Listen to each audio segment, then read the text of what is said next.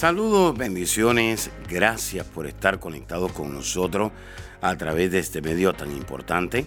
Soy el pastor Kerwin Castillo, pastor del Ministerio Internacional El Rey Jesús en la ciudad de Cape. Y quiero invitarle a que reciba estas enseñanzas que de seguro van a edificar su vida, su liderazgo, su familia y van a transformar su vida espiritual, su economía y su salud física. Bendiciones, gracias una vez más por estar conectados acá. Estamos en esta hora con el beneficio de someterse. Así que quizás esta palabra no es muy popular para muchos. Hay personas que dicen, ya mis viejos están viejos, ahora me toca a mí mandarlos, ahora me voy a desquitar todo lo que me hicieron. Hay otros que dicen, bueno, ya mi suegra está mayor, en realidad ella no tiene ni voz ni voto. Y hay otros que dicen, el pastor creo que no sabe mucho de Biblia. Y en realidad yo tengo una mejor idea y creo que es él el que debería someterse a mí. Bueno, esos son los principios equivocados. La Biblia dice que honremos a padre y a madre. Hay muchas personas que han dejado la sumisión y oído para cuestionar a la autoridad. Hay otros que han dejado la sumisión para retar a la autoridad. Hay personas que tienen temor estar bajo una autoridad, porque no tienen revelación que el lugar más importante donde usted debe estar en la vida es bajo autoridad. La mayor parte de personas están buscando poder, pero no están buscando autoridad poder para sanar, poder para predicar, poder para tocar el piano, poder para muchas cosas, pero muy pocos están buscando una autoridad. Todo lo que Dios creó se somete a algo. ¿Y por qué? Porque Dios sabe que a través del sometimiento usted va a comenzar a crecer. A través del sometimiento usted va a comenzar a funcionar. Usted va a comenzar a prosperar. Hay muchas personas que han desarrollado el espíritu de independencia. Y cuando una persona opera bajo el espíritu de independencia, hace las cosas en su tiempo, hace las cosas en su propia fuerza y se convierte en un necio. Necio es alguien que tiene un problema, pero busca otras soluciones antes que a Dios. Es decir, deja de último a Dios. Dios creó los peces para que se sometan al agua. No importa cuán grande sea un pez, se tiene que someter al agua. No importa cuán grande sea un árbol, ese árbol, esas raíces, se tienen que someter a la tierra. En otras palabras, hay mucha gente sin raíces. El árbol tiene raíces y cuando el árbol tiene raíces, entonces se puede someter a la tierra. Hay personas que me están escuchando en esta hora que saben que saben que no tienen raíces. Y como no tienen raíces, no se pueden someter absolutamente a nadie. Cualquier persona que tenga raíz tiene un fundamento. Cualquier persona que tenga un fundamento será sacudido, pero el fundamento, que es la roca, hará que ningún sacudimiento lo remueva. En estos tiempos hay muchas personas que están siendo sacudidas. Hay algunos que han ido a parar al hospital y han salido muertos. Otros han ido al hospital y han salido vivos. Y usted dice, ¿por qué unos salieron vivos y por qué otros salieron muertos? Oído, si usted está siendo sacudido y usted salió vivo, eso quiere decir que usted tiene raíces. Eso quiere decir que usted tiene fundamento. Dos casas fueron sacudidas una desapareció y la otra permaneció porque tenía raíces, porque tenía fundamento. Hay muchas iglesias que no tienen raíces, hay muchos pastores que no tienen raíces, hay muchos gobiernos que no tienen raíces, hay muchos matrimonios que no tienen raíces. Se casaron en su tiempo, se casaron fuera de la voluntad de Dios. Es más, hay muchos que están casados con la mujer equivocada, el hombre equivocado. Y ya a estas alturas ya es demasiado tarde. No tome este mensaje como una oportunidad para hacer un cambio. Solamente le estoy enseñando que usted no tiene raíces, pero no le estoy dando la oportunidad para hacer un cambio en esa área. Mateo capítulo 16, versículo 19 al 20. Jesús le dijo, y a ti te daré la llave del reino de los cielos, y todo lo que atares en la tierra será atado en los cielos, y todo lo que desatares en la tierra será desatado en los cielos. Entonces mandó a sus discípulos que a nadie dijesen que él era Jesús el Cristo. La palabra llave es aquello que se representa, que quiere decir autoridad. Entonces, una llave, una autoridad, solamente se le da a alguien que es confiable, a alguien que es maduro, a alguien que se somete. En otras palabras, usted le confía un ministerio, usted le confía un negocio, usted le confía a alguien autoridad, solamente a una persona que ha crecido, una persona que está funcionando bien, una persona que hace las cosas de manera correcta. Vamos a, libro de Lucas, capítulo 22, versículo 28 al, al 30. Pero vosotros sois los que habéis permanecido conmigo en mis pruebas. Mire qué tremendo. Yo pues os asigno un reino, como mi Padre me lo asignó a mí, para que comáis y viváis a mi mesa en mi reino, y os sentéis en trono, juzgando a las doce tribus de Israel. Entonces el trono representa autoridad, el trono representa gobierno. ¿Y a quién el Señor le está dando autoridad y gobierno? A los que han permanecido con Él en las pruebas. Hay mucha gente que quiere autoridad, hay mucha gente que quiere poder, pero no han permanecido todavía al lado de un hombre de Dios, de una mujer de Dios en medio de la prueba. Así que es muy importante. Ahora, hay personas en esta hora que dicen, pastor, yo necesito hacer cambio. Yo necesito someterme a la autoridad. Quiero enseñarle este principio y con esto lo voy a dejar. Autoridad, oído, es uno que se llama fuente. La palabra autoridad quiere decir fuente. En otras palabras, la palabra autoridad es el que promueve una fuente.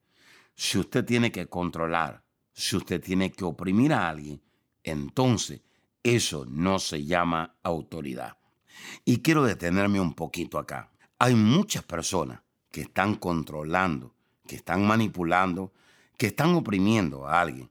Y eso no se llama autoridad. Usted desarrolla la autoridad a través de la inspiración, a través de la influencia, a través de su propósito. Es decir, dice la Escritura que el Espíritu Santo nos va a guiar a toda verdad. Eso quiere decir que el Espíritu Santo va a dirigir nuestros pasos, va a influenciar nuestros pasos. Cuando usted está lleno del poder del Espíritu Santo, entonces el Espíritu Santo va a influenciar su vida. Cuando usted carezca del poder del Espíritu Santo en su vida, usted va a controlar, usted va a oprimir, porque usted no está siendo dirigido por el Espíritu Santo, sino que está siendo dirigido por su carne. Cuando una persona desarrolla autoridad bajo la influencia de la carne, controla, manipula, oprime y amenaza. Pero cuando una persona, oído, desarrolla la autoridad bajo la guía del Espíritu, entonces esa persona va a influenciar y va a inspirar a los demás. Hay personas en esta hora que necesitan entender esto. La autoridad que usted necesita tener en esta hora es una autoridad divina. Una autoridad divina. La autoridad divina no se posiciona sola. Y esto es muy importante que usted lo entienda. La autoridad divina es la asignación divina donde Dios lo puso. Autoridad divina es puesta por Dios, es asignada por Dios. Es decir, esa autoridad es revelada a través del propósito que Dios le da en su vida. Hay muchas personas que confunden la autoridad con el autor. Hay muchas personas que confunden la autoridad con la autorización. Es decir, hay gente que dice, bueno, ya estoy autorizado. asumieron que está autorizado. Hay cuatro cosas que quiero que usted entienda que son vitales. Número uno, Dios es el autor. Número dos, Dios es la autoridad original. Número tres, Dios es el que nos autoriza. Y número cuatro, que esto es muy importante, la verdadera y la auténtica autoridad es de Dios. Pastor, y entonces, y el resto, el resto somos autoridad delegada. Pero la autoridad principal es Dios. Así que hay muchas personas en esta hora cuando se trata de autoridad nunca reconocen al autor de esa autoridad. Y hay otros que supuestamente caminan en autoridad, pero en realidad nunca fueron autorizados. Despiértese, porque esto le va a cambiar la vida en el día de hoy. Hay personas que no son auténticos, hay personas que no son legítimos, hay personas que no son transparentes. Por eso están haciendo algo que no nacieron para hacer. Como pastor, sí, hay muchas personas, debido a que no son auténticos, debido a que no son originales, que no son transparentes, están haciendo algo que no nacieron para hacer eso. Así que yo quiero en esta hora dejarlo con esto, porque hay personas que en vez de estarle dando vida a esa autoridad, están matando esa autoridad. La autoridad necesita de autoridad para ser desatada. En otras palabras, todos necesitamos tener a alguien encima de nosotros. Todos nosotros necesitamos tener a una autoridad a la cual nos podamos someter y la cual nos pueda dar el derecho legal para poder ejercer ese poder. Hay personas que no responden a la autoridad, pero sí con mucha facilidad responden al poder y no entienden que en el lugar donde usted se somete, la autoridad le va a dar el derecho legal para poder ejercer el poder. Así que lo dejo con esto y en la próxima le voy a enseñar cómo la oración puede ordenar las promesas para que se puedan cumplir. Padre, gracias te doy por cada vida, por cada persona que nos está sintonizando. Gracias, Señor, por aquellos que se han despertado y han oído esta serie. Por aquellos, Señor, que quizás estaban dormidos en una área, pero fueron activados en este momento. Yo ruego ahora, Señor, que ellos puedan crecer, que puedan funcionar y puedan prosperar en todas las áreas de su vida. En el nombre poderoso de Jesús. Amén y amén. Amiga y amigo que nos está sintonizando en esta hora, no es casualidad que usted se conecte con nosotros.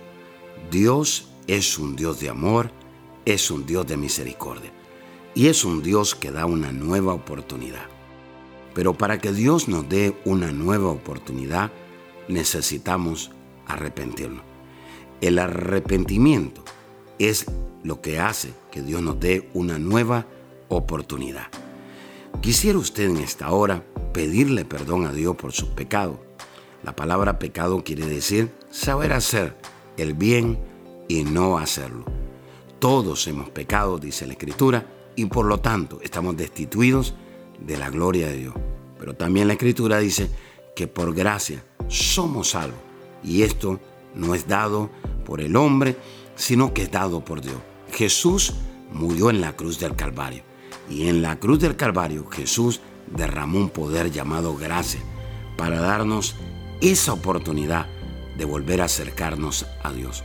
Si usted se quiere acercar de nuevo a Dios o es la primera vez que usted quiere acercarse a Dios, Jesús dijo, yo soy el camino, yo soy la verdad y yo soy la vida. Y nadie puede ir al Padre. Nadie se puede acercar a Dios si no es a través de mí.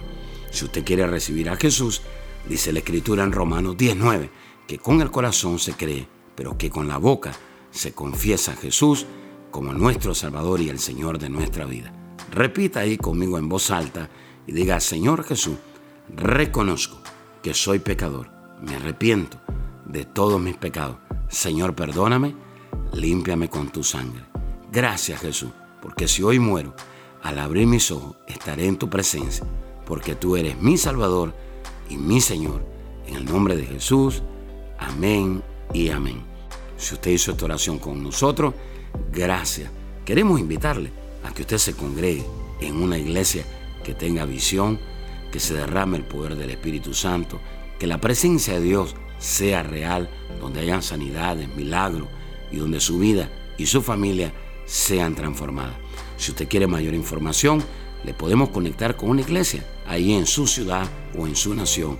Por favor, llámenos o escriban. Será hasta la próxima. Bendiciones. Gracias por escuchar a nuestro podcast. Si quisieras escuchar más o conectarse más con nosotros, visítanos a nuestra página de Facebook Apóstol Kerwin Castillo.